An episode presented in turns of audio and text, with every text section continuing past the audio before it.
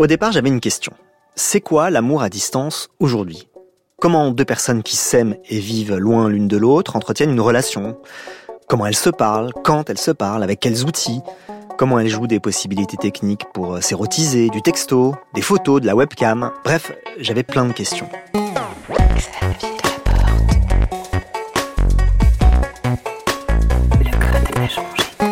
J'ai cherché quelqu'un pour y répondre et je me suis dit que Maya Mazoret serait parfaite. Elle serait parfaite parce qu'elle vit un amour à distance depuis longtemps. Et d'ailleurs, elle en a raconté les prémices dans le dernier épisode du très beau podcast qu'elle a consacré à la mort brutale de son premier grand amour, Soren, qui s'est écroulé dans un champ de lavande à l'âge de 29 ans. Et dans ce dernier épisode, donc, elle raconte ce qui se passe peu après la mort de Soren quand elle part à New York. Je rencontre plein d'hommes que je ne peux pas toucher et un qui me touche. Il s'appelle Matthew. Et il m'explique en désignant les étoiles que le poids de Soren, le sac de 33 tonnes de calcaire que je trimballe sur les épaules toute la journée, finira par devenir un galet tout lisse dans ma poche. Il le sait parce qu'il est passé par là et que ses propres traversées le secouent encore. Je le crois sur parole et je tombe amoureuse. C'était il y a huit ans et je n'en sais pas beaucoup plus. Je sais juste qu'elle est toujours avec Matthew et qu'ils sont souvent très loin l'un de l'autre. Maya serait parfaite aussi parce qu'elle est une experte des questions amoureuses et sexuelles. Elle a construit un savoir encyclopédique dont elle nous fait profiter dans des livres, à la télé, chez Quotidien, dans le journal Le Monde et ici, à France Inter, dans Grand Bien vous fasse. À chaque fois que je la lis ou que je l'écoute, je trouve qu'elle a une manière de retourner les choses qui me fait réfléchir. Et euh, je suis sûr qu'en articulant ça au numérique, elle va aussi me faire réfléchir. Mais j'avoue que j'ai un mobile plus profond pour vouloir entendre Maya. Tout son travail est évidemment informé par les évolutions théoriques et pratiques du féminisme contemporain, mais il continue de s'inscrire dans une optique où la relation hétérosexuelle est possible. Alors ça, évidemment, en tant que vieux mâle blanc hétérosexuel, ça me parle. Non que je ne sois pas intéressé par tous ces écrits féministes qui veulent en finir avec l'hétérosexualité, il y a tellement d'arguments qui leur donnent raison, mais Maya continue d'affirmer son goût de l'amour avec les hommes et elle cherche même des moyens de le réenchanter. Je crois que quelque part, ça me rassure. Et donc, je lui ai proposé de venir parler de ça, de l'amour à distance au temps du numérique, mais tout ne s'est pas passé exactement comme prévu. Alors on va partir du début. Maya s'installe, elle revient d'un déjeuner pendant lequel elle a bu un verre de vin, ce qui explique peut-être, en partie au moins, sa locacité. Parce que je n'ai eu qu'à lui dire Bon ben, vas-y, raconte, pour qu'elle démarre toute seule. Voilà, moi je suis mariée avec un Américain et quand on s'est rencontrés, j'étais touriste à New York et je m'étais mise sur Tinder, les applis de rencontre. J'avais fait quelques dates complètement désastreux et avec lui, ça s'était hyper bien passé, mais en même temps, je repartais juste après. Donc il y avait ce truc de on se rencontre, on a le petit flirt à l'étranger, et puis après, quoi Et juste après l'avoir rencontré, en fait, euh, je partais en Mongolie, donc à un endroit où évidemment ça ne capte pas, ni par internet, ni même par téléphone. Et je suis partie 15 jours dans les steppes pour faire du cheval, alors que je ne sais pas faire du cheval. Et je m'apercevais que ce mec que j'avais vu euh, deux, trois fois pendant des vacances, je pensais beaucoup à lui. Enfin, je me, je me souviens euh, sous ma yourte d'être en train de dessiner son visage, en train de me dire, oh là là. Normalement, si on n'avait pas été séparés par 12 heures de décalage horaire, plus une absence totale de réseau, c'est le moment où euh, je lui aurais envoyé des textos ou un petit message ou juste un petit ping. Et là, c'était absolument impossible d'avoir ce contact. Et je me suis dit, oh là là, il se passe trop de temps, euh, il m'aura oublié, c'est moi qui monte la tête toute seule. Et quand je suis revenue de mes 15 jours de cheval dans les steppes, je suis arrivée à Ulaanbaatar et là finalement il y avait Internet et il m'avait laissé un message et, euh, et ce message c'était euh, si jamais tu as envie de repasser à New York et j'ai fait ma valise et je suis partie à New York. Dès le départ, notre aventure elle a commencé par ce truc de on est, loin, on est décalé dans la culture, on est décalé dans le temps, et on se verra quand on pourra. Et ce qui est marrant, c'est que maintenant, on est mariés depuis 8 ans, et on est toujours sur cette modalité-là. Au bout de quatre mois, ils se sont mariés. Pendant les six premières années, ils étaient basés à New York et Maya revenait beaucoup en France. Et depuis deux ans, c'est l'inverse. Lui est comédien, il est souvent en tournée aux États-Unis et selon les calculs de Maya, il passe en gros la moitié de l'année séparée. C'est parfait. J'ai mon amour à distance. Mais ça, c'est le cadre. Maintenant, il faut entrer dans le détail. Et d'abord, parce que je suis un journaliste tech qui a besoin de précision, je veux savoir sur quel support avait été envoyé ce message si important reçu par Maya à Ulaanbaatar. Texto, WhatsApp euh, Je crois que c'était un, petit message sur Messenger. Ok. Ouais, boomer, hein, je sais. Mais bon, c'était il y a 8 ans, me juge pas.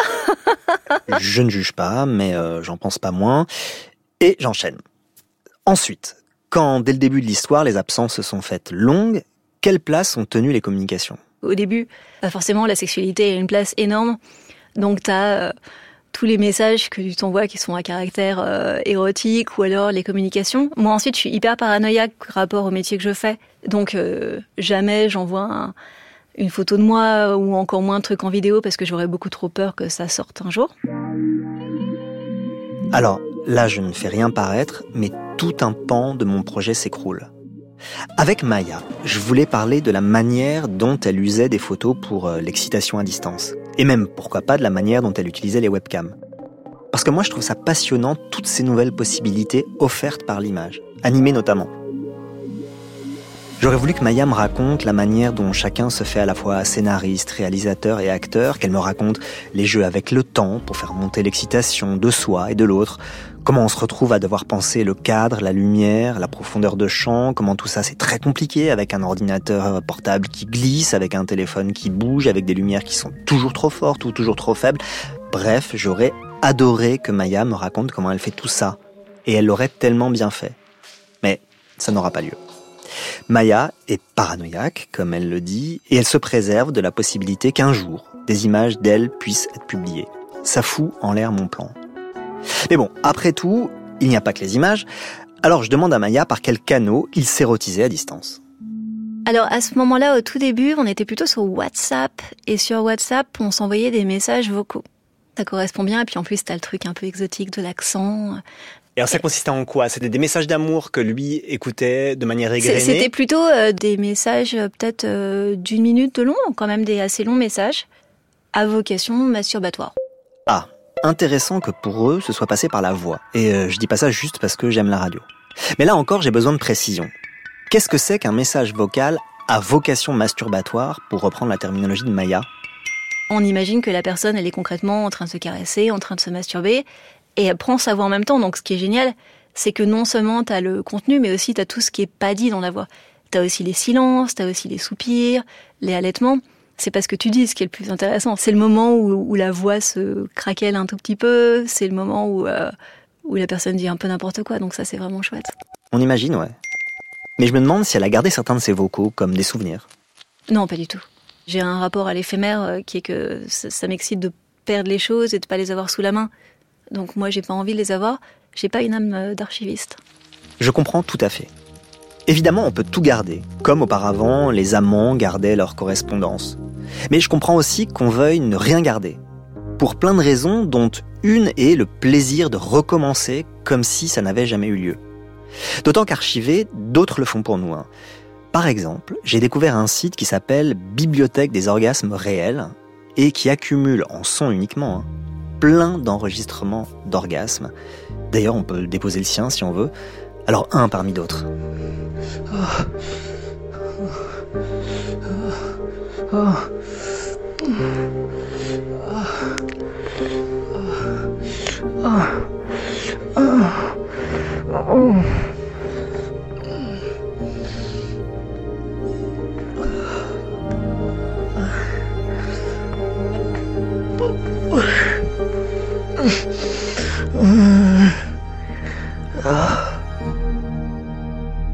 Bon, ça c'est le début de la relation, quand le sexe occupe une grande place, mais j'aimerais savoir comment cette correspondance a évolué au cours du temps. À mesure que la relation euh, devient euh, plus longue et plus domestique, et euh, tu vas, t'achètes un appart, t'as les chats, en fait la plupart des messages qu'on s'envoie, c'est t'as changé la litière, il y a plus de pain, il y a plus de lait. Mais c'est pas grave, en fait, je suis vachement attachée à ça. Là, parce qu'il est pas là en ce moment, par exemple, bah, j'ai pas ces choses domestiques mais j'ai encore finalement des choses qui sont très quotidiennes, qui sont euh, bah, c'est à lui que je dis bonjour le matin, même si pour lui c'est la nuit. C'est à lui que je dis euh, bonne nuit avant de m'endormir, même si pour lui c'est euh, l'après-midi. Et euh, j'aime bien ça. Il y a quelques années, j'avais lu une étude sur l'évolution des textos au long d'une histoire d'amour. Je n'ai aucune idée de sa rigueur méthodologique, hein, mais j'en avais retenu plusieurs choses. Et je précise que le cadre, c'était celui de la relation hétérosexuelle. Alors, un, au cours de la relation, la longueur des textos diminue progressivement. Mais elle diminue plus vite chez les hommes que chez les femmes. Deux, en termes de fréquence, on observe un renversement. Au début, les hommes envoient plus de textos que les femmes, et au bout de six mois, ça s'inverse drastiquement. 3. Si on prend trois syntagmes comme bisous, je t'aime et course, on observe qu'au bout d'un an, c'est le syntagme course qui devient le plus fréquent. Alors voilà, encore une fois, je suis pas sûr de la solidité de ces données. Hein. Et d'ailleurs, euh, ce serait intéressant de voir si dans les couples gays et lesbiens, ou chez des gens non binaires d'ailleurs, on fait le même constat. Bon, il est fort possible que ce soit le cas, Chacun pourra comparer avec sa propre expérience. Alors, on peut trouver ça déprimant, mais Maya dit que elle aime ça. Sa capacité d'enchantement est décidément prodigieuse. Mais encore une fois, je voudrais entrer dans le détail. Une des caractéristiques de la relation numérique, c'est qu'elle se déroule potentiellement en temps réel, ce qui la différencie de la correspondance épistolaire traditionnelle où il y a nécessairement un décalage. Hein. Mais malgré tout, l'asynchronie guette toujours. Quand on envoie un message, on ne sait pas quand il sera lu ou écouté. Dans quel contexte? Alors, on envoie un message sexy qui sera lu en réunion, on reçoit un message d'amour alors qu'on est captivé par un film. Dans le cas de Maya, s'ajoute le décalage horaire, comme elle vient de le rappeler. C'est quelque chose qui peut rendre très compliqué les relations à distance. Et donc, je lui demande si, pour vaincre cette asynchronie, Maya et son mari euh, ont des moyens de communiquer en direct en se donnant des sortes de rendez-vous, par exemple. Mais Maya, elle a une toute autre vision du problème. Mais ça, c'est assez génial, la synchronie, justement, parce que j'ai besoin d'espace pour me projeter aussi de manière euh, érotique et sentimentale, si tout le monde te répond tout de suite, alors quel lieu tu peux habiter qui sera la surface de projection dans laquelle tu vas mettre euh, tes rêves, tes angoisses, tes cauchemars? J'ai aussi besoin que la personne soit asynchrone. Donc je suis plutôt contente du fait que éventuellement je vais envoyer un message le matin, je sais qu'il n'y a aucune chance que j'ai une réponse avant 14 heures, ça n'arrivera jamais. Et si j'ai très envie de faire l'amour à ce moment-là, eh ben cet espace d'attente, c'est un espace de fantasme, c'est un, un espace que je peux habiter. Alors qu'une fois que l'autre personne elle est là, eh ben c'est un espace que tu partages. Et je trouve que moi, dans ma vie fantasmatique, les espaces que je partage pas, c'est peut-être égoïste, mais c'est aussi les espaces euh, dont je peux jouir pleinement. Donc je trouve que l'absence, elle a, elle a un vrai atout érotique. Et c'est peut-être mon côté vieux-jeu qui parle, mais des fois, quand mon mari parle de moi, il dit ah voilà c'est euh, c'est mon épouse du 19e siècle. Ça c'est un truc qui dit beaucoup de moi c'est cette capacité que j'ai justement à pouvoir l'attendre. C'est drôle parce qu'en écoutant Maya développer son intéressante théorie de la projection amoureuse non partagée, et donc de la synchronie comme moyen de créer cette projection, je me disais que ça faisait vachement 19e siècle. Elle décrit au fond des processus de cristallisation qui sont très anciens. J'ai l'impression d'ailleurs qu'elle me parle de personnages de romans de Jane Austen. Alors je sais pas pourquoi, la correspondance amoureuse, ça évoque toujours Jane Austen pour moi. Des personnages qui attendent une lettre pendant des jours, qui la lisent, la relisent, qui la froissent, qui la déchirent, qui la recopient, qui la cachent. Et d'ailleurs, je pense que ce n'est pas un hasard si le dernier roman écrit par Jane Austen, qui a été publié de manière posthume, se termine par une scène de lettres. Une lettre qui change tout. Capitaine Wentworth m'a prié de vous apporter cette lettre à Camden Place. Vous pouvez la prendre tout de suite.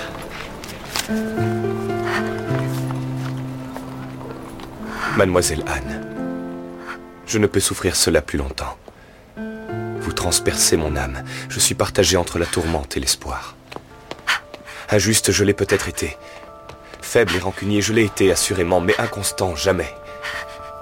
Je m'offre de nouveau à vous et mon cœur vous appartient, aujourd'hui plus encore que lorsque vous l'avez brisé il y a huit ans. Je n'ai jamais aimé que vous. Ce roman, c'est Persuasion, et c'est quand même dingue que Jane Austen ait mis fin à son œuvre en célébrant la puissance de la lettre.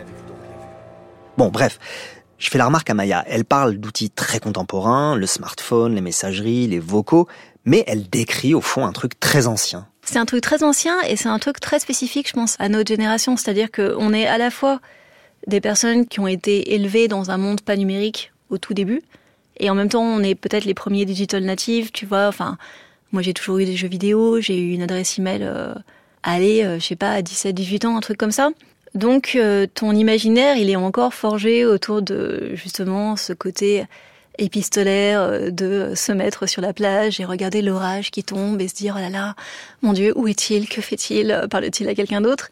Et en même temps, ce truc du téléphone portable que tu as dans tes mains, où tu peux envoyer un message tout de suite, que mon mec, qui est actuellement à 7000 km de moi, va recevoir instantanément, et qui est assez génial. Et je trouve ça hyper intéressant d'être euh, dans une mini-génération où on parle les deux langues. J'ai vraiment une impression de bilinguisme qui se traduit aussi par un bilinguisme sentimental et sexuel, de pouvoir érotiser l'attente du 19e siècle et le, le texto immédiat, euh, genre euh, Snapchat ultra violent de 2023. Et j'adore ça. Parce que c'est génial de pouvoir jouir dans deux temporalités complètement différentes. Voilà, c'est là où elle est forte, Maya. Ne pas opposer des formes de jouissance, mais au contraire se féliciter de pouvoir les ressentir l'une et l'autre. Ne pas voir la transition numérique comme euh, la douleur de passer d'un état à l'autre, mais comme la possibilité rare et fugace de pouvoir jouir de deux états. Ça, selon Maya, ça vaut pour une génération, celle de gens qui ont en gros entre 40 et 50 ans.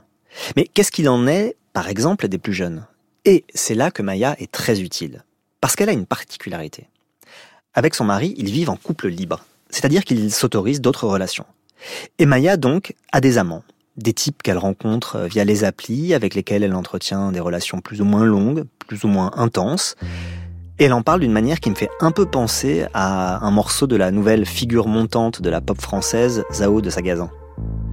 Je suis incapable de faire un choix. Ils sont tous bien, tous un peu faits pour. Non, choisir qu'un serait un gâchis. Je les veux tous sympas dans mon lit. Je suis amoureuse de tous les garçons et moi je,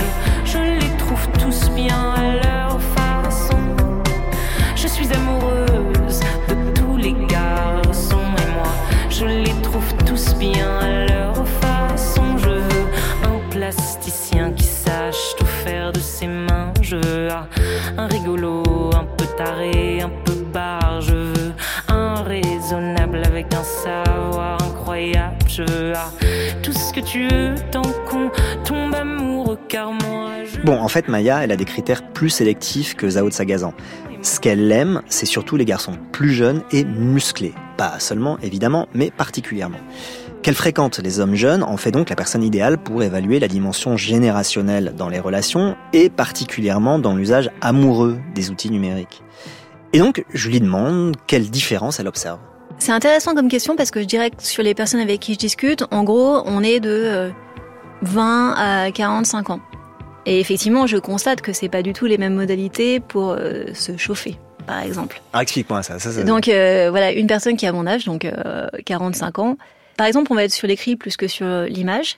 Et l'écrit, souvent sans émoticône, sans émoji. Donc on va utiliser des vraies phrases avec sujet, verbe, complément. Et au max de l'intensité érotique, on est sur des points de suspension. Et ensuite, quand je discute avec, avec des mecs beaucoup plus jeunes, eux vont très vite passer sur les photos. Donc c'est-à-dire qu'on va très vite sortir de l'écrit et sur des choses qui sont peut-être une forme de timidité masquée. Bah, ce truc de j'ai très envie de toi va devenir euh, emoji aubergine, euh, emoji euh, trois petites gouttes quoi. Évidemment, plus on a d'amplitude érotique, plus je suis contente. Alors j'adore cette idée de pouvoir me balader entre quelqu'un qui t'envoie un haïku érotique, hyper pudique et en même temps très très coquin et fripon, et de l'autre côté, euh, bah, une photo de pénis, euh, voilà, qui vaut ce qu'elle vaut au niveau de l'éclairage, mais qui a le mérite de poser les choses de manière tout aussi claire. La photo de pénis, on y reviendra parce que c'est un sujet qui m'intéresse. En attendant, un mot sur l'aubergine, parce que euh, il m'est arrivé une chose vraiment étrange. En faisant cet épisode, une envie m'a pris. Relire L'amour au temps du choléra de Gabriel Garcia Marquez, le célèbre écrivain colombien, prix Nobel de littérature en 1982. Alors deux raisons à ça. D'abord, j'aime beaucoup Garcia Marquez. Je sais que le réalisme magique n'est plus euh, très à la mode, que cette écriture luxuriante, sensuelle et pleine de détails est assez loin des standards contemporains, mais je crois qu'on peut adorer Annie Ernaux et Garcia Marquez, bon en tout cas c'est mon cas. Néanmoins, si ces derniers temps je me suis remis à lire avidement Garcia Marquez, c'est je crois pour une raison très précise. C'est à cause de ChatGPT, de Midjourney, de DALI, de tous ces outils d'intelligence artificielle qui sont arrivés dans nos vies. Alors, quel est le rapport? Eh bien, ces outils troublent notre perception du réel. ChatGPT travaillant à base de probabilité, il ne fait pas de différence entre le vrai et le faux et il produit des énoncés qui mêlent allègrement les deux. Quant aux générateurs d'images, ils font proliférer des fakes qui nous font douter maintenant de toutes les images qu'on voit dans les réseaux. Or, le réalisme magique est, comme son nom l'indique, une littérature qui est à la fois très réaliste, par exemple dans la précision des descriptions de la nature, des objets, des sentiments, mais où peut surgir à n'importe quel moment un perroquet qui parle vraiment ou un fantôme qui pleure. Et tout le monde trouve ça très normal. Donc le lecteur finit par trouver ça normal aussi. Ça le choque plus. Eh ben, je me demande si c'est pas pour m'aider à trouver normal cette fausse réalité que nous fabriquent les IA que je lis en ce moment Garcia Marquez. Pour cesser d'être troublé et accueillir paisiblement, voire poétiquement, hein, leur production aux frontières du réel. Mais si j'ai eu envie de relire L'amour au temps du choléra, en particulier, c'est parce que je me suis dit que j'y trouverais peut-être des parallèles avec l'amour au temps du numérique, des analogies dont je pourrais me servir. Eh ben, ça n'a pas été le cas, mais j'ai trouvé autre chose. Parce que ce livre, qui se déroule dans un pays d'Amérique latine au début du XXe siècle, raconte une histoire d'amour qui, au départ, n'est qu'épistolaire. Deux jeunes gens s'écrivent des lettres, au moins une par jour, pendant des années. Garcia Marquez décrit très bien ce qu'ils engagent dans cette correspondance. Juste une phrase, par exemple. L'un et l'autre ne vivaient que pour penser à l'autre, rêver de l'autre, attendre les lettres de l'autre avec autant d'anxiété qu'ils en éprouvaient pour y répondre. Bah comme quoi, pas besoin des notifications et de la possibilité d'envoyer des messages tout le temps pour tomber dans une forme d'addiction. Mais il y a autre chose. Un jour, le jeune homme finit par poser un ultimatum à la jeune femme en lui proposant de l'épouser. Voici la réponse de la jeune femme, je cite. Hein. C'est d'accord. Je vous épouse si vous me promettez de ne jamais me faire manger d'aubergine. Elle ne veut pas manger d'aubergines. Mais c'est dingue C'est dingue le sens que prend ce refus de manger des aubergines quand on pense à ce que vient de dire Maya. Est-ce que Garcia Marquez pouvait deviner le sens que prendraient les aubergines dans la rhétorique amoureuse quelques années après son livre Quand on s'enverrait des émojis à la place des mots? Est-ce qu'on serait pas là dans la manifestation d'une sorte de réalisme magique au carré? C'est dingue. Mais bon, revenons à Maya pourquoi elle considère comme une marque de timidité l'envoi d'un émoji aubergine et d'un émoji de trois petites gouttes, dont je ne peux pas dire qu'il m'évoque spontanément la timidité. Hein. Ça m'étonne qu'elle trouve l'aubergine plus pudique que les mots. Et là, s'ouvre un grand moment de sémiotique numérique et amoureuse. Une aubergine, il en existe une seule. Alors que si tu parles d'un pénis, c'est pas la même chose si tu parles d'un pénis, d'un membre, d'une queue, d'une quéquette, d'un zizi. Et en fait, tu vas être déjà obligé de préciser si tu utilises un mot, dans quel espace imaginaire tu te trouves. Alors que si tu mets juste un emoji, tu vas perdre cette complexité-là, que tu vas peut-être rattraper autrement par rapport au contexte et par rapport aux emojis autour. Ensuite, moi, je suis pas du tout anti-emoji du tout. Je pense que à un moment, on va créer une grammaire des emojis qui va permettre d'avoir la même complexité avec des aubergines. Peut-être qu'il y aura plusieurs aubergines de plein de couleurs et tout, et qu'on va, va arriver à la même complexité. Mais en attendant, à l'instant où je te parle, je suis obligée de constater que le, le vocabulaire écrit et parlé, est plus développé que, notre histoire de, légumes de saison.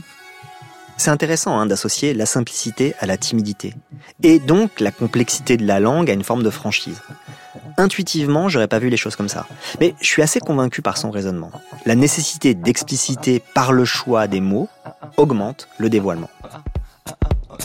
Mais comme elle m'a expliqué qu'elle utilisait les mots pour dire son excitation à elle, et pas des émojis, je demande à Maya ce qu'elle écrit. Ce que je vais dire, c'est peut-être plus d'écrire ce qui se passe autour, c'est-à-dire que si j'ai envie de quelqu'un, je vais te dire la vérité qui est euh, que j'ai plus sommeil, que j'ai plus faim, que j'ai plus soif. En fait, que tous les besoins qui sont considérés comme primaires passent à l'as. En fait, c'est peut-être ça le plus grand compliment que je puisse faire à un homme. c'est pas euh, montre-moi euh, ta toison pubienne flamboyante et ton érection incroyable. Non, non, non. Le, le plus grand compliment, c'est j'ai plus faim. Bon, là, on a quitté les échanges numériques pour la rhétorique amoureuse générale. Alors, je préfère en revenir au sujet qui m'intéresse tant, les sexes en érection. Pourquoi les hommes aiment-ils autant envoyer des photos de leur sexe en érection? L'histoire récente a d'ailleurs montré que cette passion pouvait toucher jusqu'aux membres du gouvernement. Et euh, d'ailleurs, ça concerne pas simplement les hommes hétérosexuels. Hein. Autant que je le sache, les hommes gays font exactement la même chose. Alors, puisque j'ai sous la main une femme à qui il arrive de recevoir ce type de photos, c'est une occasion rêvée de lui demander euh, si elle trouve ça excitant. Alors non, ça m'excite pas, mais il y a d'autres photos qui m'excitent. Peut-être que si j'étais plus jeune, peut-être que ça m'exciterait parce que j'aurais appris à trouver ça excitant. Moi, parce que je suis une femme très visuelle, ce qui va m'exciter, c'est un mec euh, qui envoie son biceps ou ses abdos. Parce que je suis extrêmement attachée aux muscles et que c'est un truc euh, que j'adore. Et aussi, euh, je trouve ça très touchant quand les hommes envoient ce genre de photos parce que bah, il y a ce truc de mise en scène absolue. Enfin, c'est l'équivalent pour une femme d'ouvrir un peu sa chemise et de montrer la naissance de ses seins. Donc, je vois bien qu'ils sont en train de faire un espèce de de dévoilement d'eux-mêmes et aussi un truc très féminin que d'accepter d'être jugé sur son physique. Donc il y a quelque chose de très touchant là-dedans. Et c'est marrant parce que souvent quand on en parle, on en parle comme de quelque chose d'extrêmement euh, vulgaire qui serait uniquement le fait de de mecs euh, obsédés par leur apparence, donc stupides, alors qu'on peut être obsédé par son apparence et pas du tout stupide. Enfin, il y a un vrai savoir-faire dans la mise en scène de soi. Et je vois bien que même si c'est pas toujours complètement intentionnel, des fois, le, tu vois, le, joli pli d'un t-shirt sur une épaule et tout, euh, c'est c'est génial. Et je suis contente de pouvoir justement, malgré mon grand âge, être sensible à un, érotisme qui passe aussi par l'image. Et voilà, peut-être que la Maya Mazorette, qui, serait née 20 ans plus tard, elle adorerait les dick pics. Mais c'est pas mon cas. Ce que Maya dit du côté touchant de la mise en scène est très vrai. C'est très beau, quelqu'un qui prend des photos de lui ou d'elle pour les envoyer à quelqu'un d'autre. Même quand elles sont crues, hein. Alors bien sûr, c'est un risque et donc euh, c'est pas forcément conseillé, mais ça n'enlève pas ce qu'il y a de beau sur le moment. Quant à ce que Maya dit de son propre goût pour le pli du vêtement qui laisse apparaître un coin de peau, eh ben ça c'est très identifié dans l'histoire de l'érotisme. D'ailleurs, ça me rappelle des phrases de Roland Barthes sur l'art du voilement-dévoilement, et celle-ci en particulier que Maya pourrait complètement reprendre à son compte. Hein. L'endroit le plus érotique du corps est celui où le vêtement baille c'est l'intermittence qui est érotique, celle de la peau qui scintille entre deux pièces, entre deux bords. Voilà, ne pas tout montrer, ne pas tout avoir, Maya y voit la manière dont s'est construit son érotisme. Si tu me donnes absolument tout tout de suite, alors j'aurai moins de surface de projection. En fait, moi j'ai besoin de mystère, j'ai besoin qu'il manque des choses. Et c'est peut-être pour ça, justement, que les amours à distance pour moi sont très faciles. C'est parce que ça me donne euh, un terrain de jeu incroyable pour mon imaginaire. Alors parfois, ces amants ne sont pas seulement de passage, ils deviennent plus réguliers. D'ailleurs, Maya précise que souvent, ils sont plus proches de son âge, donc plus numériquement compatibles, comme elle dit. Et je lui demande ce que deviennent alors ces échanges numériques. Bah, il y a ce truc de, de quotidien, justement, que j'adore dans les relations à distance. De, euh, tu vois, c'est quoi le, film que tu viens de voir euh, Enfin, on, s'échange des petites informations sur la vie de tous les jours. Et évidemment, avec des personnes euh, avec qui on a vocation à coucher ou avec qui on a déjà couché, il y a une sélection de l'information qu'on se donne l'un à l'autre qui est uniquement des trucs sexy. Donc c'est euh, évidemment pas du tout la vraie vie. Pour ceux qui ont des enfants, ils vont pas du tout me dire je viens de nettoyer le vomi euh, sur sur le t-shirt de mon bébé. Ça va être euh, ah ouais alors j'ai vu ce clip incroyable qui m'a fait penser à toi. Et c'est aussi cette cette vie irréelle que j'adore parce que bien sûr ça c'est le terrain de l'érotisme, c'est on va faire abstraction de tous les trucs trop quotidiens et on va se concentrer uniquement sur ce qui peut nous exciter mutuellement. C'est marrant parce qu'on parle souvent de, quel point sur Instagram ou sur TikTok, c'est pas la vraie vie. Mais euh, peut-être que quand on est des amants, on est exactement comme des influenceurs, à faire une espèce de curation de notre vie, à mentir comme des arracheurs de dents surtout, à prétendre qu'on est toujours épilé, à prétendre qu'on est toujours propre, alors que des fois, tu es en train d'envoyer un message pour dire j'ai super envie de toi, et tu en pyjama, petit canard, ton lit, en train de lire un magazine nul. Je ne sais pas si la comparaison de Maya entre les amants et les influenceurs rabaisse les amants en les comparant aux influenceurs, ou au contraire, si elle élève les influenceurs en les comparant aux amants, mais bon, j'aime bien l'idée. Quand même, j'ai une question technique. Par quel effet de cliquet une conversation un peu quotidienne bascule-t-elle dans l'érotisme? Comment ça marche pour faire glisser la conversation vers le sexuel? Maya a une réponse très analytique. Pour elle, il y a deux cas de figure. Le premier cas de figure, c'est euh, c'est plutôt moi qui ai envie. Et dans ce cas-là, je vais le dire parce que quand on est une femme et qu'on a envie de sexe, ça reste suffisamment transgressif de pouvoir l'exprimer de manière simple que finalement on peut se permettre d'être très cash et dire euh, il est 16h15, euh, je suis au bureau et j'ai envie de faire l'amour maintenant tout de suite. Donc ça, ça va être ma modalité à moi parce que je sais qu'elle marque un pas de côté par rapport à la manière dont une femme est censée se comporter. Ensuite, les personnes à qui je parle, c'est des hommes. Et généralement, eux vont plutôt se servir d'éléments de la culture, de dire euh, j'ai vu tel clip, euh, j'ai vu tel film, euh, j'ai entendu ça dans la rue, et vont me refiltrer cette expérience-là pour m'amener sur un terrain sexuel. Donc c'est rigolo parce que moi, en tant que femme, je peux être cash, et eux, en tant qu'hommes, sont obligés de faire un petit peu des circonvolutions. Même si je sais très bien, évidemment, après une seconde où ils veulent en venir. Cette différence, Maya l'attribue à un effet de la stigmatisation dont, depuis quelques années, fait l'objet la sexualité masculine. En gros, et c'est plutôt un constat optimiste hein, de sa part, elle observe que les types avec lesquels elle relationne ont la plupart du temps envie de sortir des scripts traditionnels du mec relou qui pense cocu, et donc ils utilisent ces détours un peu maladroits, pour le dire, ce qui crée une situation contre-intuitive où elle, la femme Maya, se permet d'être beaucoup plus cash que les hommes. Et bon, ça c'est un constat personnel. Alors Maya dit que ces détours, elle les voit venir gros comme une maison, mais que ça n'est pas grave parce que ça lui laisse de la place pour son propre désir, pour euh, projeter encore une fois, et parce que tout ça au fond c'est un jeu. Et ça, ça m'intéresse. Parce que si on considère qu'il y a une part de jeu dans l'amour, et c'est difficile de pas le considérer, hein, je suis persuadé que les outils numériques enrichissent la palette du jeu amoureux.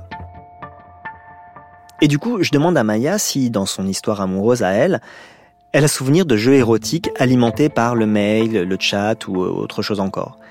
Et alors là, la mémoire lui revient très vite. C'est euh, il y a très longtemps un type avec lequel j'ai jamais couché. On s'était dit que euh, la consommation de l'acte sexuel allait nécessairement annihiler le désir, donc on se voyait pas et on n'a jamais fait grand chose. Et on s'est dit qu'on essayait justement de se pousser au maximum par l'écrit par des messages. Alors ça devait être genre Caramel ou AOL à l'époque, c'était il y a vraiment longtemps.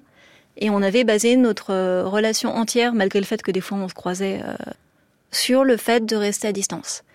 Parce qu'on avait le fantasme que si, si on restait à distance, alors dans ce cas-là, le désir s'épuiserait jamais. Et il s'est épuisé quand même. Désolé.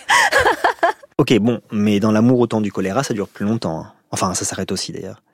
Puisqu'on est en train de parler de jeu, qu'est-ce qu'il en est du jeu vidéo? Parce que je sais que Maya est une gameuse devant l'éternel, et je me demande si elle a connu des émois érotiques avec les jeux vidéo. Et ben là encore, il euh, n'y a pas besoin de la pousser. Hein. C'était Assassin's Creed euh, Odyssey, qui se passe dans euh, la Grèce antique, donc on, est à l'époque de Socrate, Aristophane, Alcibiade. Moi, j'avais choisi de jouer la version masculine, Alexios, et j'avais adoré le look du personnage, qu'on pouvait pas choisir. Hein. Moi, j'avais un gros crush, en fait, sur lui. Donc, euh, je crois que j'ai même fait un ou deux rêves érotiques par rapport à Alexios. Et quand il pouvait avoir des relations sexuelles avec des personnes, bah, je prenais des trucs vachement au sérieux. C'est-à-dire que j'avais envie de savoir, euh, est-ce que je couche avec des mecs, avec des filles, quelle personne, pourquoi? Et là, plus récemment, j'ai créé un perso sur euh, Cyberpunk, sur PS5.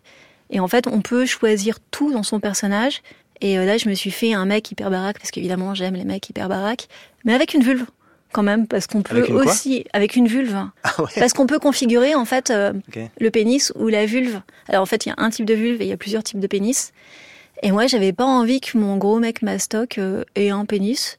Donc sur, je sais pas, sur personnage fantasmé, j'ai choisi cette solution un peu intermédiaire.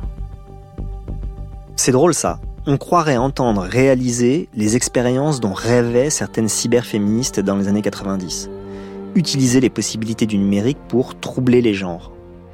Et ce qui est marrant, c'est que Maya le fait dans des jeux qui sont hyper grand public. Parce que bon, Cyberpunk et Assassin's Creed Odyssey, a priori, aucun des deux jeux n'invite à l'expérimentation érotique. Hein. Et encore moins cyberféministe.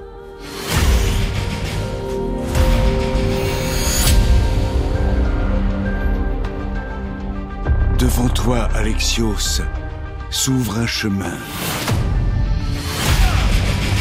Entre amitié et famille. Amour et mort. Guerre et sang.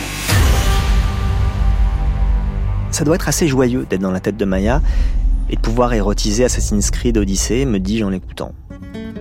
Sauf que, Fanny Beauhuon, ma super réalisatrice, a trouvé sur YouTube des compilations de scènes d'amour homosexuelles dans Assassin's Creed.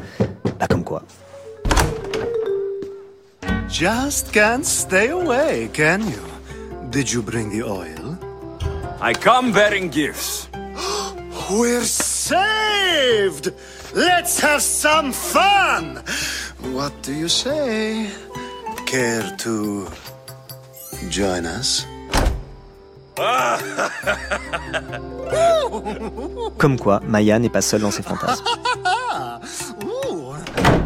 Bon, ça, il faudra qu'on y revienne. En attendant, on poursuit tous les deux la rétrospective et en fouillant dans la mémoire de ces jeux numériques, Maya trouve aussi l'origine de la paranoïa dont elle parlait tout à l'heure. Quand j'avais 20 euh, ou 21 ans, j'ai fait mon premier stage. Euh, et euh, donc, il y avait le stagiaire de France 3 Toulon, pour qui je bossais à ce moment-là, qui m'a dit, mais regarde, il y a Caramel et tu peux aller sur des chats et tu peux raconter plein de trucs. Donc, il m'a créé mon compte. Et j'ai trouvé ça génial. Donc, évidemment, le premier truc que j'ai fait, c'était d'aller sur un chat sexe. Et j'ai commencé à discuter avec des gens et à leur raconter tous mes fantasmes. Et au bout de deux heures, le stagiaire est revenu de la pièce d'à côté. Il m'a dit c'est moi avec qui tu discutes. Et j'étais évidemment hyper embarrassée parce que je m'étais fait piéger euh, comme une débutante, ce que j'étais hein, par ailleurs. Et en fait, aujourd'hui, je lui suis très très reconnaissante de m'avoir le jour de mon, mon intromission sur les réseaux sociaux aussi appris à être prudente, puisque grâce à lui, j'ai toujours été très prudente après ça. Puisqu'on est en train de remonter dans le temps, je demande à Maya de me raconter son premier amour. Et alors là, c'est l'occasion d'une épiphanie. Quand j'avais 15 ans, on avait un Minitel à la maison comme plein de foyers français. Et euh, moi, j'étais fan de jeux vidéo, donc euh, je me mettais sur les forums. Ça devait être 3615 Gen 4, Génération 4, un magazine de jeux vidéo. Et je discutais avec plein de gars, et je discutais euh, des, des jeux à la mode à ce moment-là. Donc c'était Street Fighter 2, c'était Bomberman et tout. Et en fait, bah forcément, en discutant, il y avait un mec qui m'intéressait un peu, qui était testeur de jeux vidéo. Je l'ai chopé euh, sur Minitel et je l'ai rencontré, j'avais 15 ans, donc euh, c'était un peu le, premier petit copain. Bon, ça a duré deux semaines comme à cet âge-là. Et ensuite, euh, le premier mec sérieux, qui a été vraiment mon premier vrai petit ami, je l'ai aussi rencontré sur Minitel. Donc je fais partie des gens qui n'ont pas connu de vie sentimentale ou sexuelle hors numérique. Pour moi, mes premiers souvenirs hyper romantiques, hyper émouvants, c'était déjà sur des machines. Maya achève cette phrase avec euh, la voix en l'air de la circonspection. Voilà, finalement, aussi loin qu'elle s'en souvienne, sa vie sentimentale et sexuelle a été intermédiée par les machines. Là, je me dis que on a bouclé. On a commencé notre discussion parce qu'elle vit depuis 8 ans un amour à distance qui se déroule nécessairement comme se déroulent les amours à distance aujourd'hui sur des écrans et avec des touches. Mais en remontant dans la vie amoureuse de Maya, on s'est aperçu que ça avait toujours été le cas en fait. Et donc, avec une finesse analytique qui euh, m'étonne moi-même, je lui demande si elle n'est pas dans la reproduction d'un schéma qui perpétue les émois originels. Complètement. Moi, j'ai du mal à concevoir ma vie érotique hors de la génération dans laquelle j'ai grandi. Il y a des contingences objectives, et parmi elles, les usages du numérique. Et il me semble que depuis mon enfance jusqu'à maintenant, eh bien, toute ma vie sexuelle aura été euh, pas définie, mais en tout cas encadrée par euh, la technologie. Et je trouve ça très chouette, vraiment. C'est le moment historique qu'on vit, c'est-à-dire que moi, j'ai aucune nostalgie d'un moment où euh, on aurait vécu dans des villages et où j'aurais rencontré quelqu'un au bal et ensuite on serait marié. Non, moi, je trouve ça au contraire génial de dire waouh, être passer au moment du passage d'une d'une vie euh, purement matérielle à une vie qui se passe aussi sur le numérique, c'est une chance extraordinaire. Enfin, des révolutions technologiques comme ça, il n'y en aura pas 15 000 dans l'histoire. Et moi, je suis là un peu au moment de l'imprimerie, je suis là un peu au moment où on invente le feu. Et j'ai été dans les deux mondes. Et je suis d'une reconnaissance infinie pour l'époque à laquelle j'ai grandi. Alors je sais que c'est pas un point de vue très répandu de dire qu'on vit une époque formidable. Mais amoureusement euh, parlant et sur ce que ça a créé, waouh, enfin, tu vois, quelle expérience de vie. En effet, on ne peut pas dire que ce soit un point de vue hyper répandu. Et en écoutant Maya, je pense à toutes celles et tous ceux, et ils sont très nombreux, qui dénoncent les effets du numérique dans les rapports amoureux. Les applis de rencontres qui pousseraient à la consommation programmée, le porno qui standardiserait les imaginaires, etc., etc., etc. Et je me souviens même d'Alain Finkielkraut qui, un jour que je l'avais interviewé, était allé chercher Baudelaire pour donner un peu d'éclat à sa déploration.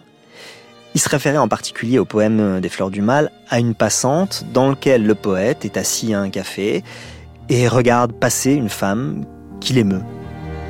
Un éclair puis la nuit, fugitive beauté, dont le regard m'a fait soudainement renaître. Ne te verrai-je plus que dans l'éternité? Ailleurs, bien loin d'ici, trop tard, jamais, peut-être. Car j'ignore où tu fuis, tu ne sais où je vais. Ô toi que j'eusse aimé, ô toi qui le savais. Et la conclusion d'Ala Finkielkraut, c'était Ah bah aujourd'hui, le poète aurait eu le nez dans son téléphone et il n'aurait jamais vu passer la passante. C'est pas complètement faux. Mais j'avoue trouver plus intéressant l'enthousiasme de Maya. Au moins, il ouvre la discussion. Cela dit, j'ai quand même besoin qu'elle me donne des exemples. Et là, elle se lance dans un éloge euh, un peu inattendu. J'ai toujours été passionnée par les sextoys, j'en ai une collection de dingue à la maison aussi parce que j'en reçois pour le travail. Ça, c'est aussi un truc qui me rend extrêmement heureuse, c'est de me dire waouh, je suis arrivée à un moment où euh, mon corps peut interagir avec la machine. Et moi, j'ai un pas un grand fantasme autour de ça, mais peut-être plus un fantasme intellectuel qui est euh, d'avoir grandi dans les années 90 avec euh, bah, justement les premières émissions sur l'œil du cyclone et tout, et de me dire waouh, quand je serai grande, il y aura le cybersex, et quand je serai grande, on pourra faire l'amour avec des machines. Alors, on est bien d'accord que pour l'instant, ça n'a pas complètement tenu ses promesses, mais le sextoy et une bonne conversation euh, sur Snapchat étant le truc le plus proche qu'on puisse avoir. Je baigne pas encore dans un bain fantasmatique où je peux partager mes orgasmes avec un million de personnes en Inde, mais il y a quand même ce truc où ma sexualité, elle est, euh, unique parce qu'elle est liée à des machines, à des algorithmes qui sont ceux qui sont là maintenant, qui n'étaient pas là cinq ans avant, qui seront pas là cinq ans après. Ça fait que notre sexualité, elle n'est pas diluée dans le cours immémorial du temps. Et moi, j'ai envie, peut-être par narcissisme, j'ai envie que ma sexualité, elle ait quelque chose d'unique. Et grâce au numérique, elle a quelque chose d'unique. C'est très intéressant ce que raconte Maya d'un imaginaire érotique qui s'est élaboré avec la machine. Pas simplement avec la machine comme outil, mais comme un univers fantasmatique. Alors, Maya elle a l'air de penser à des trucs beaucoup plus punk, mais dans mon imaginaire, à moi, il y aurait Electric Dreams. Ce film est sorti en 1984 et il raconte l'histoire d'un mec qui s'équipe d'un ordinateur dernier cri pour le boulot. Dernier cri en 1984.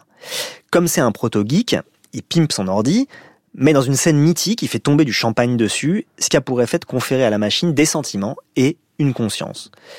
L'homme a une voisine très jolie et violoniste, dont il tombe vite sous le charme. Le problème, c'est que l'ordinateur va aussi tomber sous le charme de la violoniste, ce que nous raconte une euh, autre scène mythique.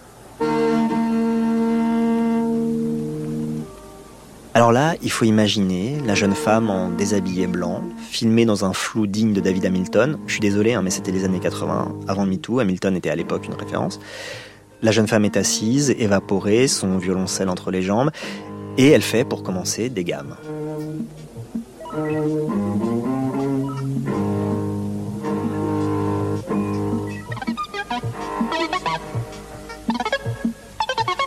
Dans l'appartement d'en dessous, mais un conduit d'aération permet qu'ils s'entendent l'un l'autre, l'ordinateur écoute la jeune fille, puis processe ses notes et en propose d'autres.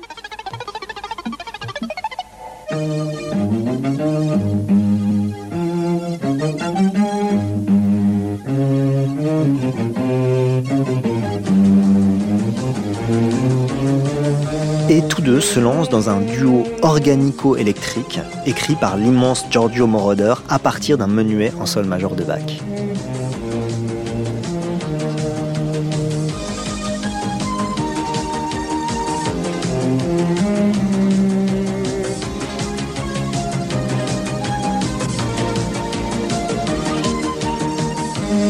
Moroder a intitulé ce morceau Duel, mais en fait, il évoque beaucoup plus une lutte amoureuse. D'ailleurs, la caméra ne se trompe pas quand elle filme la jeune femme dans un état quasi extatique.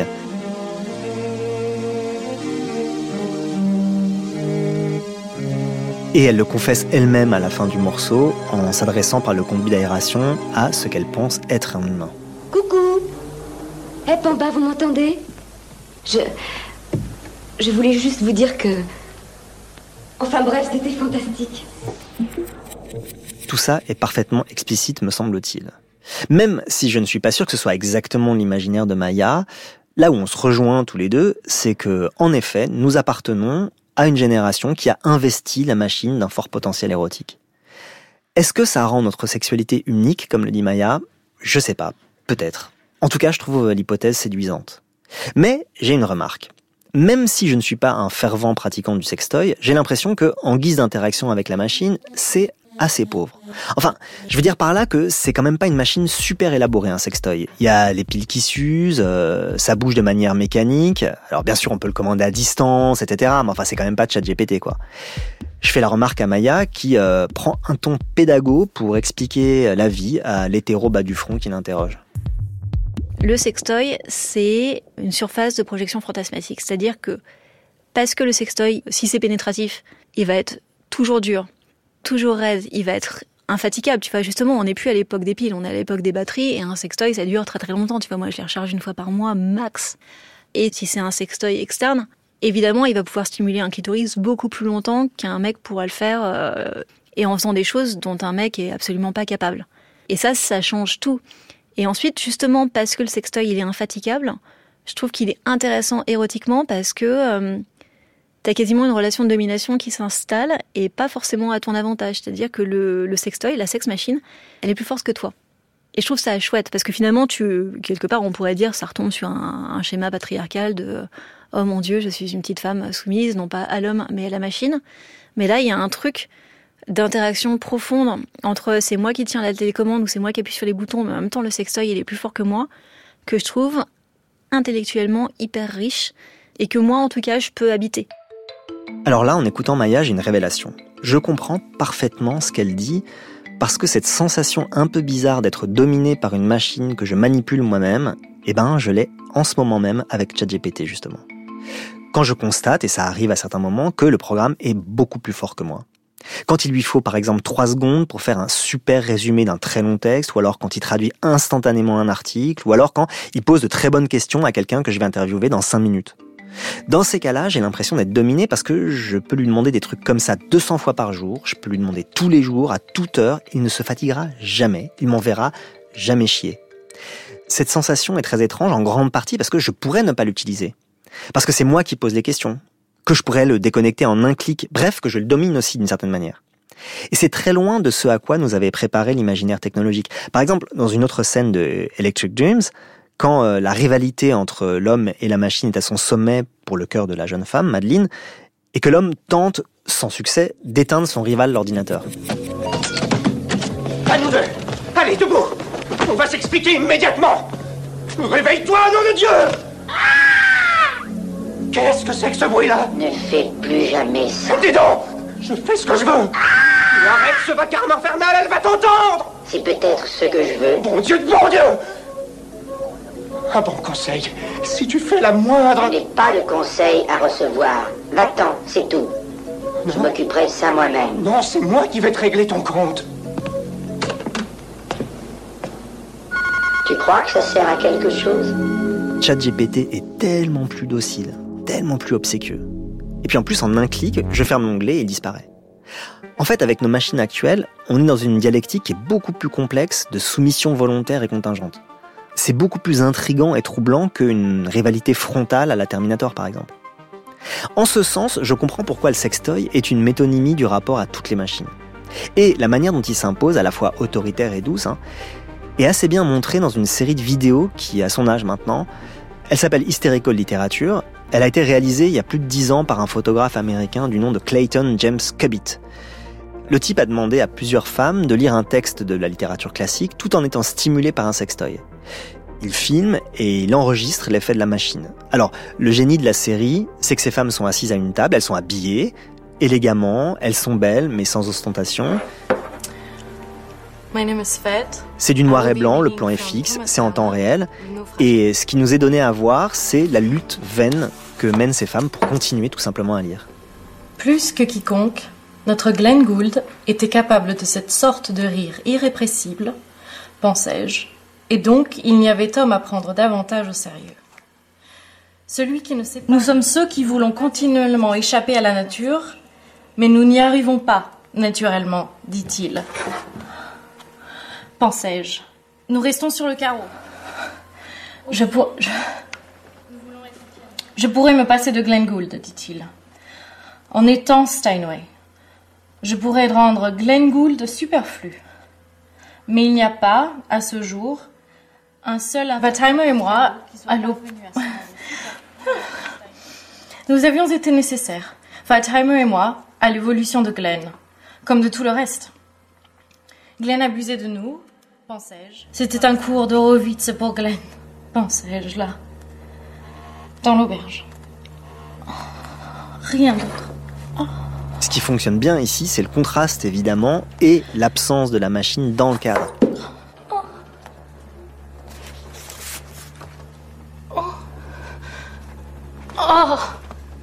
Mais quand Maya décrit son propre univers fantasmatique, elle, est plus frontale.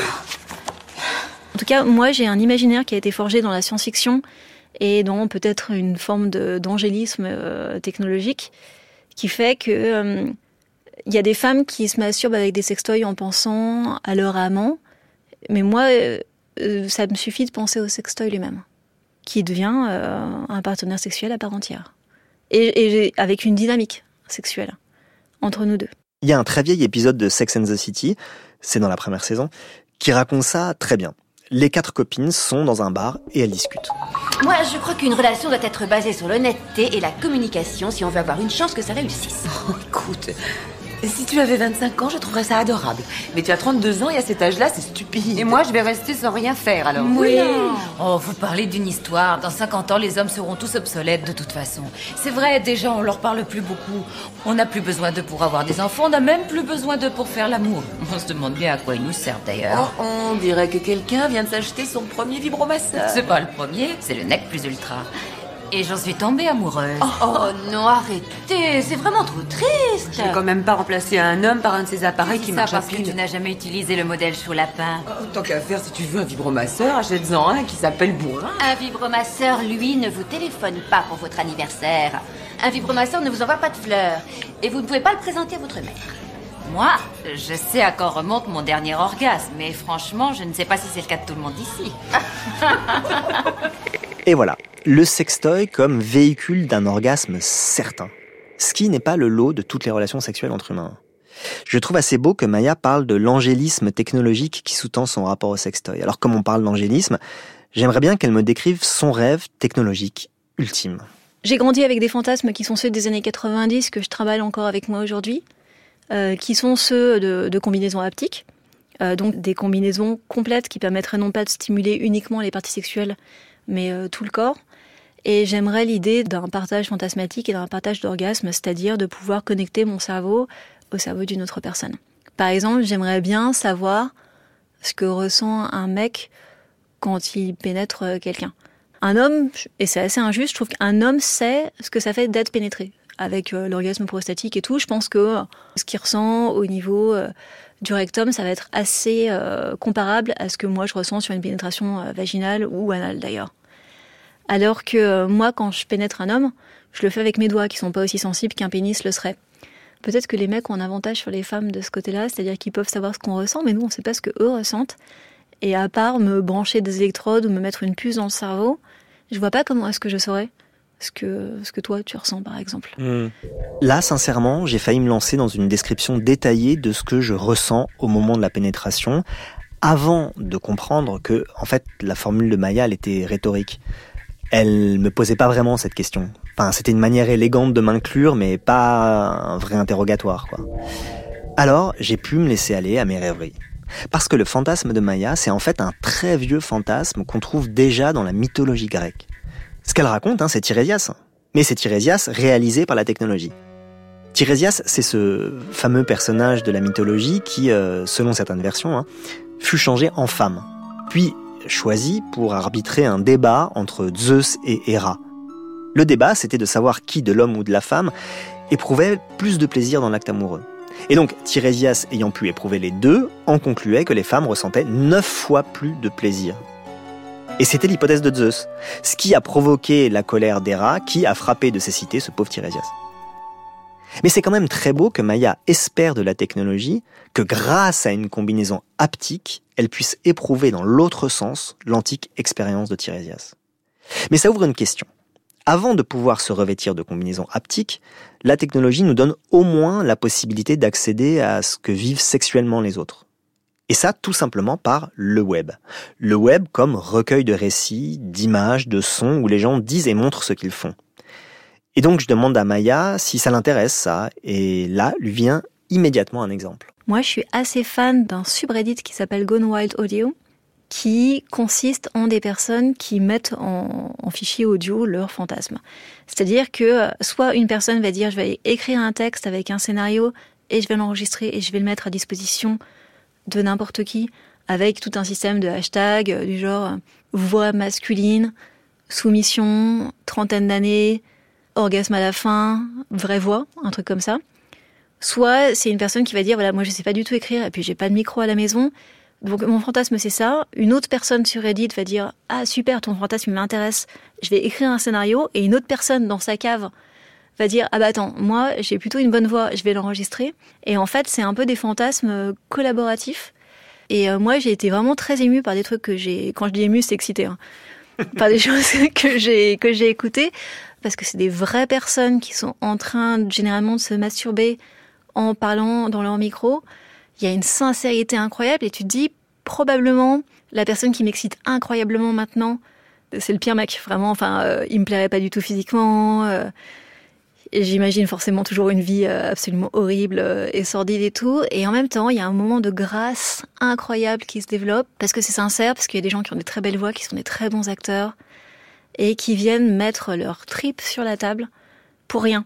Pas pour vendre de l'argent, pas pour vendre des espaces publicitaires, vraiment pour ce truc très très cybersex justement de partage des fantasmes et de, de collectivité, de communauté humaine universelle fantasmatique et je trouve ça absolument génial.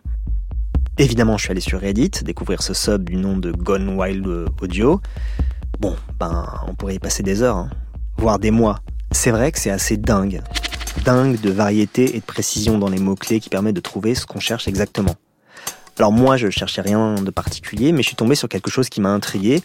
Les hashtags indiquaient des trucs liés au SM, et comme c'est pas du tout ma cam, eh ben j'ai lancé le fichier. Look at me. Oh no, darling. I'm not playing. This is real. Now. Kiss my fucking boots.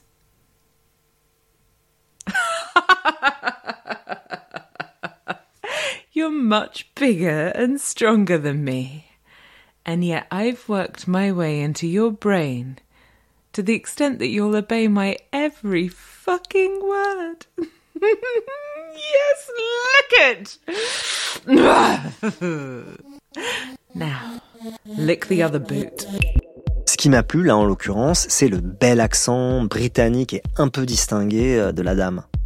Mais j'imagine que si j'y avais passé des heures, je serais tombé sur des choses dingues.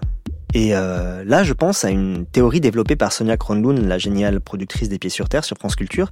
Parce que quand elle a commencé les Pieds sur Terre, il y a 20 ans, son terrain de chasse et celui de son équipe, c'était la rue. C'est là où ils allaient chercher les gens.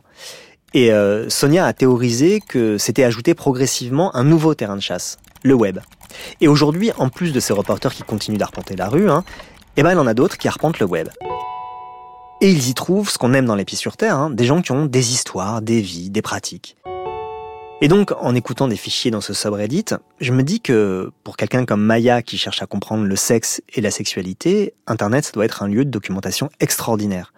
Par exemple, en écoutant Gone Wild Sound, elle a accès au fantasme SM d'une Anglaise qui a peut-être fait ses études à Oxford, mais dans un autre, euh, elle va se retrouver excitée par le fantasme d'un redneck du fin fond des États-Unis qui est sans doute pro-Trump. En érotisme, on a un gros souci qui est que, euh, à cause de la force du tabou et à cause notamment des tabous liés à l'inceste, il n'y a pas de, ou il y a peu de transmission intergénérationnelle. C'est-à-dire que chaque génération reprend sa vie sexuelle et sa vie érotique comme si c'était Adam et Ève les premières personnes sur Terre. Et avec le numérique, ce qu'il y a de nouveau, c'est que on commence à avoir une mémoire de la sexualité, avec un accès à des choses plus anciennes, à des choses qui ont déjà été faites et qui ne se passent pas sous le manteau ou dans l'enfer d'une bibliothèque où on n'a pas forcément accès. Ça, ça devrait être, euh, j'espère, une révolution anthropologique qui est que au lieu de piétiner sexuellement, on va pouvoir construire sexuellement. Et c'est pour ça que je trouve que c'est génial de vivre aujourd'hui. Il y a un accès à une bibliothèque qui s'étend de jour en jour de répertoires et de fantasmes.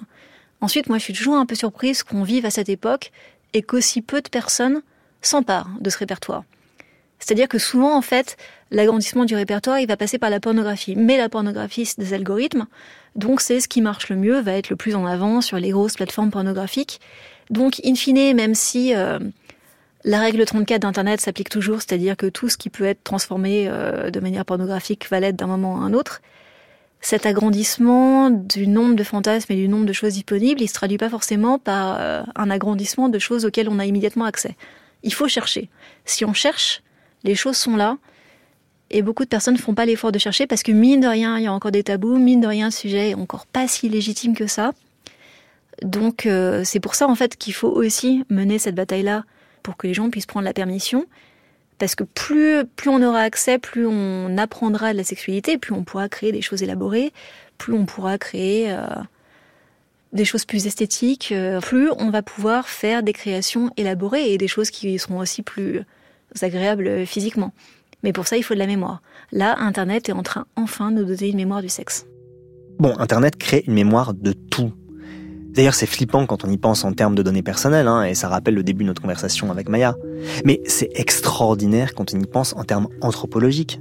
C'est une mine d'or de connaissances sur des aspects de nos vies qui rarement avaient été consignés avec autant de diversité et autant de précision. Mais ce que raconte Maya sur la variété des fantasmes, ça me rappelle une très belle histoire que m'a raconté un ami très cher. Cet homme a découvert un jour, par hasard, une chaîne YouTube où un mec se filmait en train de fumer. À intervalles réguliers, il mettait en ligne une vidéo de lui en train de cloper, tout simplement.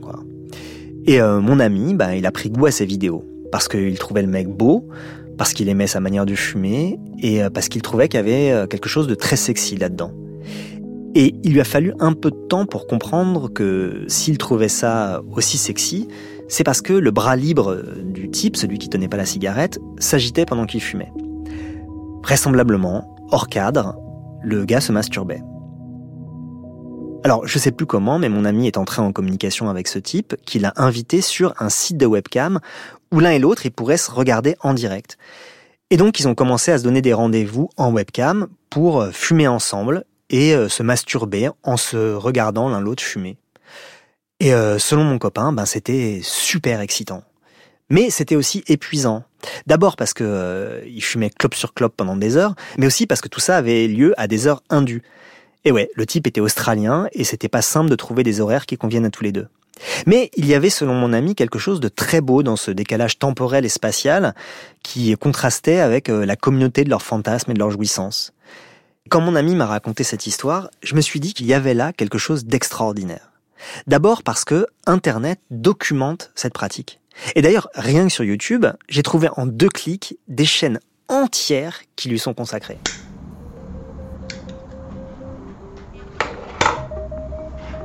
Rien que sur cette chaîne, Hot Dudes Smoking, il y a 806 vidéos et plus de 400 000 vues cumulées. Alors l'autre chose belle dans cette histoire, et qui a rejoint ce dont on discute avec Maya depuis le début, c'est la capacité technique qui nous est donnée d'abolir le temps et la distance pour un moment de plaisir. Et comme il faut que je laisse Maya vaquer à ses occupations et qu'après tout, ben, on a commencé par là, je lui demande pour finir si elle pense que le numérique a une part dans la réussite de son mariage. On passe tellement de temps séparés que si on n'avait pas cette conversation constante, peut-être que le lien se dissoudrait. Peut-être qu'on vivrait aussi des choses tellement intenses de chacun de notre côté qu'on serait peut-être un peu moins indispensable. Et là, le fait justement que la messagerie nous permet, euh, je sais pas, peut-être qu'on échange une cinquantaine de messages par jour, de vraiment euh, maintenir un lien de euh, c'est quoi la météo, euh, qu'est-ce que tu as mangé, comment s'est passé ton spectacle ce soir, c'était comment l'interview avec Xavier Delaporte, qui est que on a complètement ce fil extrêmement intime qui passe vraiment par les, actes les plus petits et pas seulement par les plus gros. Je suis pas sûre qu'on aurait survécu aussi longtemps sans avoir ce, ce truc très quotidien maintenu entre nous. Et ben voilà, il aura fallu qu'on parle d'amour et de sexe pour faire un épisode aussi positif sur le numérique.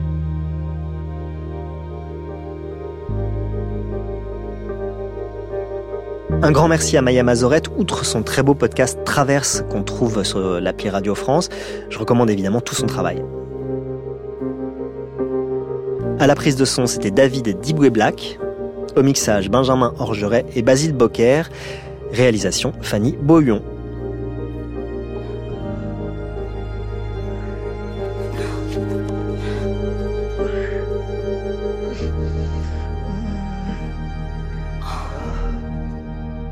C'était Le Code à changer, un podcast qui vous est proposé par France Inter en partenariat avec Faber Novel.